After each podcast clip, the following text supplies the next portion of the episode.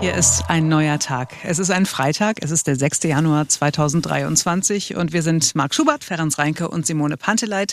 Und wir sprechen heute nicht über die Digitalisierung der Schulen in Deutschland oder Berlin. Das ist ja ein Trauerspiel und das haben wir auch oft genug gehört. Ja, äh, heute wird es noch etwas unerträglicher. Wir gehen in eine Schule, die eigentlich äh, keine ist. Also sie ist mehr eine Bruchbude, die man eigentlich sofort schließen würde, wenn es zum Beispiel ein Bürogebäude wäre. Der Arbeitsschutz, äh, der würde es den Chefs verbieten, dort auch nur einen einzigen Mitarbeiter arbeiten zu lassen. Es geht in das Gymnasium am Europasportpark, eine Schule in Prenzlauer Berg. Eltern, Schüler, Lehrer haben da in der Vergangenheit so viel Druck gemacht, dass sich die regierende Bürgermeisterin Franziska Giffer persönlich kümmern musste und eine Komplettsanierung versprochen hat. Und jetzt würden wir gerne sagen, ja, hat geklappt, es geht los. Ja, aber das Einzige, was dort gerade losgeht, ist neuer Streit. Die zuständige Schulstadträtin sagt, die Schule sei auch in so einem miesen Zustand, weil die Schüler so viel beschädigen würden. Ja, also die gibt dir nochmal so richtig schön einen mit und das ist ein ziemlicher Hammer. Eine Politikerin stellt sich hin und macht Schülern Vorwürfe, während sie zusieht, wie äh, ein Jahrgang nach dem anderen von Schülerinnen und Schülern in so einer Bruchbude äh, lernen müssen. Unser Berliner Reporter Christian Fuchs ist heute früh an der Schule gewesen, hat dort Direktorin Katrin Schäffer gesprochen. Wenn Sie dieses Gespräch jetzt hören, werden Sie zwei Dinge denken. Erstens, es kann doch alles wirklich nicht wahr sein. Und zweitens, woher verdammt nochmal nimmt diese Frau diese Kraft? Wenn Sie es mal zusammenfassen müssten in ein paar Sätzen, was ist denn das große Problem hier an der Schule? Das große Problem ist, dass äh, wir seit dem Einzug 2016 immer wieder versprochen bekommen haben, wir werden saniert äh, und werden demnächst ausziehen. Der erste Termin war 2019. Und äh, jetzt sind wir in 2023, ist bisher nichts passiert und man immer wieder sagt, die Schule wird hier nicht mehr instand gesetzt, weil wir ja bald ausziehen. Äh, das heißt, Sie haben, sind im Grunde in eine, in eine marode Schule, in ein marodes Gebäude gezogen. Was ist seitdem passiert? Also die allernotwendigsten Reparaturarbeiten hat man gemacht. Also wenn mal wirklich was, eine Tür rausfällt oder was weiß ich, ein Klo kaputt ist oder so, dann macht man es äh, ganz äh, und macht das Notwendigste. Aber mehr ist nicht passiert. Das äh, Gebäude war schon marode, als der Bezirk das übernommen hat. Wir haben Eltern an dieser Schule, die hier zur Schule gegangen sind, die kommen rein und sagen, oh, das sieht ja aus wie früher, als ich hier zur Schule ging. Also es ist wirklich nichts passiert, teilweise bis zur Farbe oder bis zur alten Tapete aus, aus DDR-Zeiten, die man noch irgendwo findet. Äh, die, alte, äh, die alten Möbel äh, von früher, das, wie gesagt, das war auch ein Problem am Anfang. Wir sind ja eine Schulgründung in einem alten Schulgebäude gewesen. Wir hatten also nicht mal Möbel, die haben wir uns teilweise erbettelt von anderen Schulen, die quasi Abfall hatten. Ähm, den haben wir uns dann hier rüber transportieren lassen. Da musste ich noch dafür kämpfen, dass der Umzug bezahlt wird, um hier unseren Schülerinnen und Schülern einen Sitzplatz zur Verfügung zu stellen. Als ich hier reingekommen bin, da sieht man überall an den Fenstern, da sind so, äh, sind so kleine Aufkleber dran, die darf man nicht öffnen. Wie ist denn sozusagen der Sicherheitszustand der Schule? Der ist ziemlich prekär. Also die Fenster sind verschraubt. Also ich denke mal, über 80 Prozent der Fenster sind äh, verschraubt. Die, alle verschraubten Fenster haben diesen Aufkleber dran. Die dürfen nicht geöffnet werden, äh, weil eine Reparatur nicht mehr geht. Die sind so marode, äh, dass man sie nicht mehr anfassen kann, dann fallen die raus. Ähm, das ist zum Beispiel so, dass äh, wenn, äh, wie vorgestern, als es so stark geregnet hat äh, und man nicht lüften kann, die Kinder müssen in der Pause drin bleiben und die Fenster können nicht geöffnet werden, die waren alle total beschlagen von innen. Also es sah richtig unheimlich aus. Ja, und ist, glaube ich, auch nicht gut für die Gesundheit. Ich habe gelesen, es sind auch teilweise irgendwie Fensterscheiben rausgefallen oder Fenster rausgefallen. Hier gibt es ähm, ja auch quasi Sicherheitsmaßnahmen draußen auf dem Schulhof. Wie sehen die aus?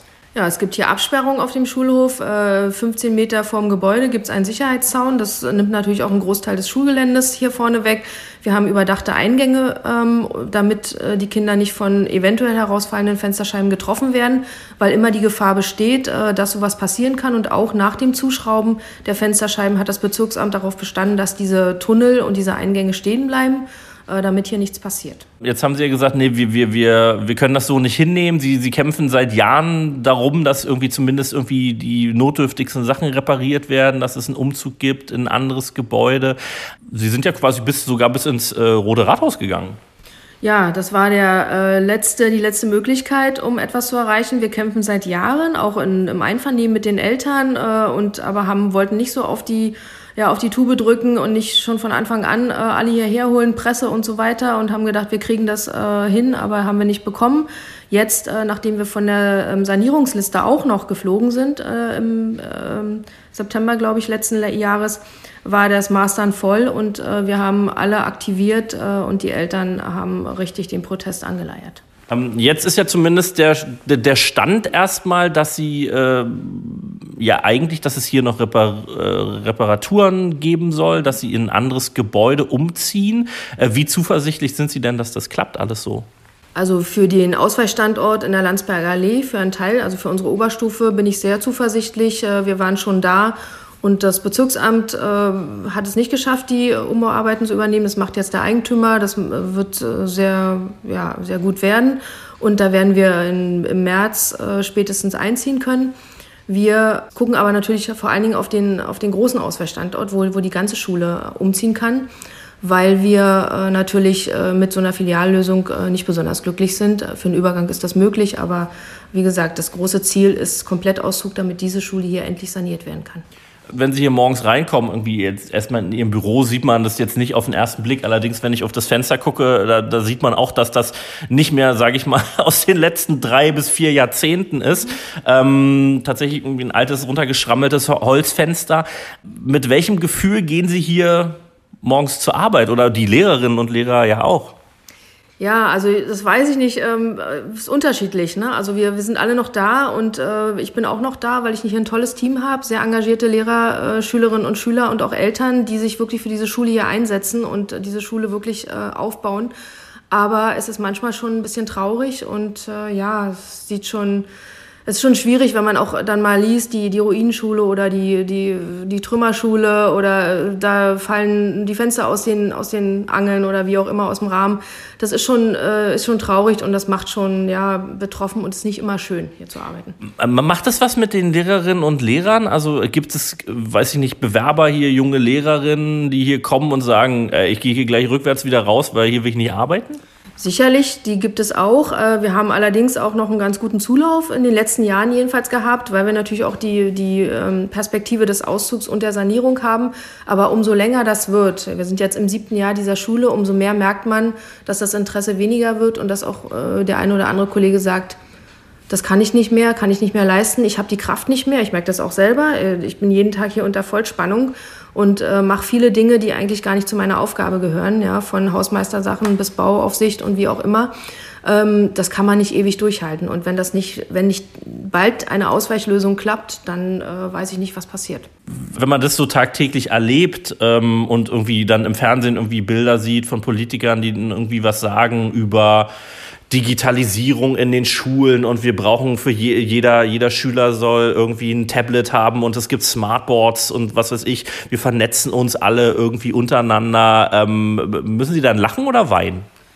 Beides, ehrlich gesagt. Also eigentlich weinen, weil äh, ich finde, äh, alle Schüler haben es verdient, in einem ordentlich ausgestatteten Unterrichtsraum Unterricht zu haben. Und wir reden hier nicht von, von Smartboards, wir reden erstmal überhaupt von der Grundausstattung. Äh, wir holen uns die alten äh, Active oder Smartboards von ähm, benachbarten Schulen, die diese ausrangieren, weil wir nicht in der, weil wir nicht die Möglichkeit haben, aus dem Digitalpakt große äh, Dinge zu beschaffen, weil wir nicht mal eine Verkabelung haben, nicht mal eine Breitbandverkabelung. Ne? Das ist ja so ein, so ein Stufenplan. Ähm, wir haben jetzt ein bisschen was aus dem Digitalpakt bekommen. Ähm, das sind allerdings nur Rechner und keine Smartboards für die Klassenräume. Wie gesagt, wir leben mit dem mit dem abgelegten Zeug, was nicht unbedingt immer schlecht ist, aber ähm, da fühlt man sich auch nicht immer wirklich gewertschätzt. Sie haben vorhin zu mir gesagt, irgendwie, dass es aus der Politik dann heißt, das Geld ist ja da. Also wo ist es denn? Ja, das weiß ich nicht. Äh, es ging, also wie gesagt, wenn, wenn wir über einen Umzug äh, ins Umspannwerk reden, dann kostet es ja ein bisschen was, weil der Standort gemietet werden muss. Und da habe ich erfahren, äh, als wir im Rotrathaus waren, also Geld ist, spielt keine Rolle, ist kein Problem. Aber ähm, Geld für einen, für einen voll ausgestatteten, digital ausgestatteten Klassenraum, das fehlt uns hier irgendwie. Ähm, wird es denn dann am neuen Standort alles besser sein? Das hoffe ich. Also es ist ja im Grunde genommen, äh, ich hoffe, wir kommen nicht vom Regen in die Traufe, weil wir ziehen ja wieder in ein Gebäude und das ist keine neu gebaute Schule, sondern es ist ein Ausweichstandort. Da müssen natürlich auch bestimmte Dinge vorhanden sein. Die Klassenräume müssen ausgestattet sein mit äh, Stühlen, Tischen und natürlich auch mit Smartboards und so weiter. Ich hoffe, dass das dann alles klappt. Mhm. Aber wir müssen zuversichtlich sein, weil alles andere geht nicht. Es gibt keinen Plan B. Wie reagieren eigentlich die Eltern auf diese ganze Situation? Die verfolgen das ja logischerweise auch. Die wollen Sorge tragen, dass ihre Kinder natürlich irgendwie eine gute Schulbildung erhalten in einem anständigen Gebäude, dass ihnen kein Fenster auf den Kopf fällt. Wie, wie gehen die ihnen, wie gehen die mit ihnen um? Also die gehen noch ganz nett mit mir um, äh, ehrlich gesagt. Wir sind von Anfang an in einem sehr guten Kontakt, auch mit der Gesamtelternvertretung. Äh, wir reden sehr offen über die Dinge. Einige sind natürlich total gefrustet. Manche finden es auch äh, ja nicht gut, dass wir eben jetzt in einen anderen Ausweichstandort ziehen müssen. Aber trotz allem sind alle, hängen alle da dran und wollen alle das Beste für die Schule. Die Eltern sind gefrustet, aber wir ähm, sind uns nicht hm. möchte ich jetzt sagen. Die streiten nicht. Wir, wir streiten nicht. Nein. Ja. Ist das vielleicht auch, dass dann, kann man sagen, irgendwie da, da, da entsteht irgendwie so eine, so eine Gemeinsamkeit, um dann irgendwie was zu erreichen? Kann man das so sagen? Auf jeden Fall. Ja, das ist ganz wichtig. Und gerade dieser, dieser, dieser Erfolg, diese Demo am 11.11. .11., äh, und der, der Zug vors Rote Rathaus und die Sitzung, äh, das hat schon was gemacht. Und äh, da wollen wir im Grunde weitermachen. Deshalb sind wir auch alle noch positiv gestimmt, dass das auch was wird. Ja, eine Schule, die eine Bruchbude ist. Die Ausstattung kommt von anderen Schulen, die ihre Ausstattung nicht mehr gebrauchen konnten, weil sie neue Sachen bekommen haben und Digitalisierung bekommt die Schule deshalb nicht so richtig hin. Man gibt ihr keine Tablets, weil ja keine Breitbandanschlüsse vorhanden sind, was ja nicht geht, weil es ja eine Bruchbude ist. Es ist, ähm, ich, ich, ich sage das gerne, äh, bewundernswert, wie gelassen diese, also ich hätte schon längst hingeschmissen. Ich hätte, ich, ich hm. hätte das, so, solche, solche Zustände, das hätte ich mir nicht bieten lassen. Das ist eh so ein undankbarer Job, ne? Also man denkt immer so Schuldirektor, Schuldirektorin, das ist irgendwie, ne, da hast du was zu sagen und da kannst du hier schalten und walten und es ist einfach nur, du verwaltest den Mangel und also ich habe eine Freundin, die ist Schuldirektorin, die erzählt auch mal wieder ganz hanebüchene Geschichten und es ist einfach wirklich ätzend. Ja, und dann ist natürlich fies, noch diese Nummer zu machen, quasi am Ende den Schülern vorzuwerfen und damit indirekt ja auch den Lehrern, äh, weil die wahrscheinlich nicht genug aufpassen, dass die dann schuld am Zustand dieser Schule sein sollen. Das ist schon ziemlich nicht. heftig.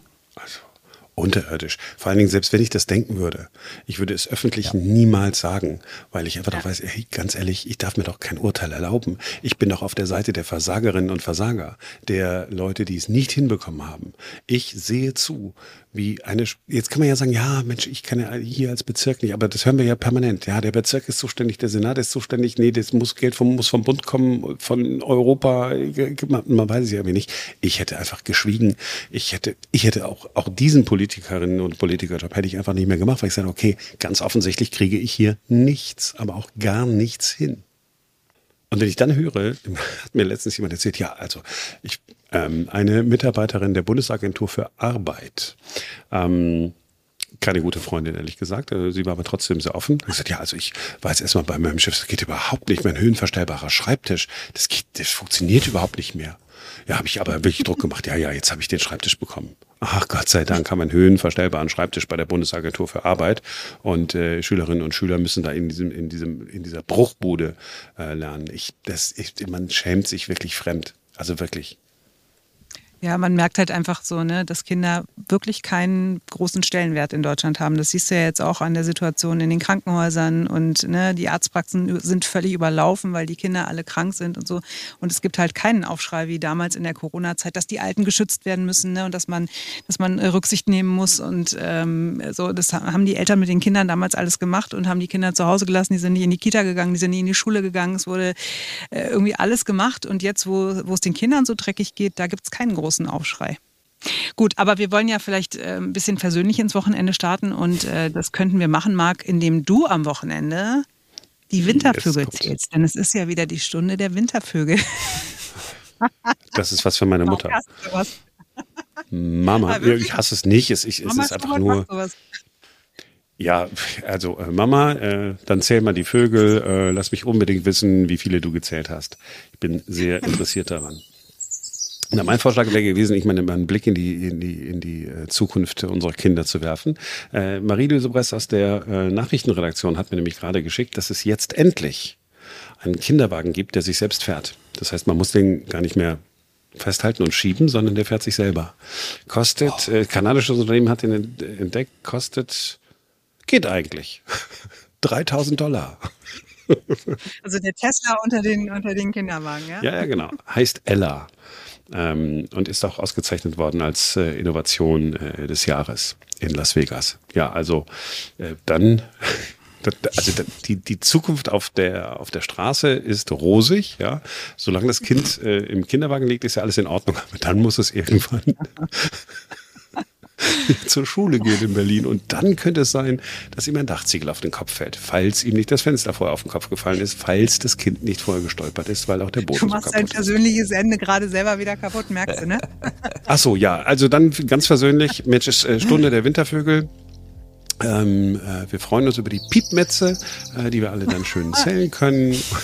Wünschen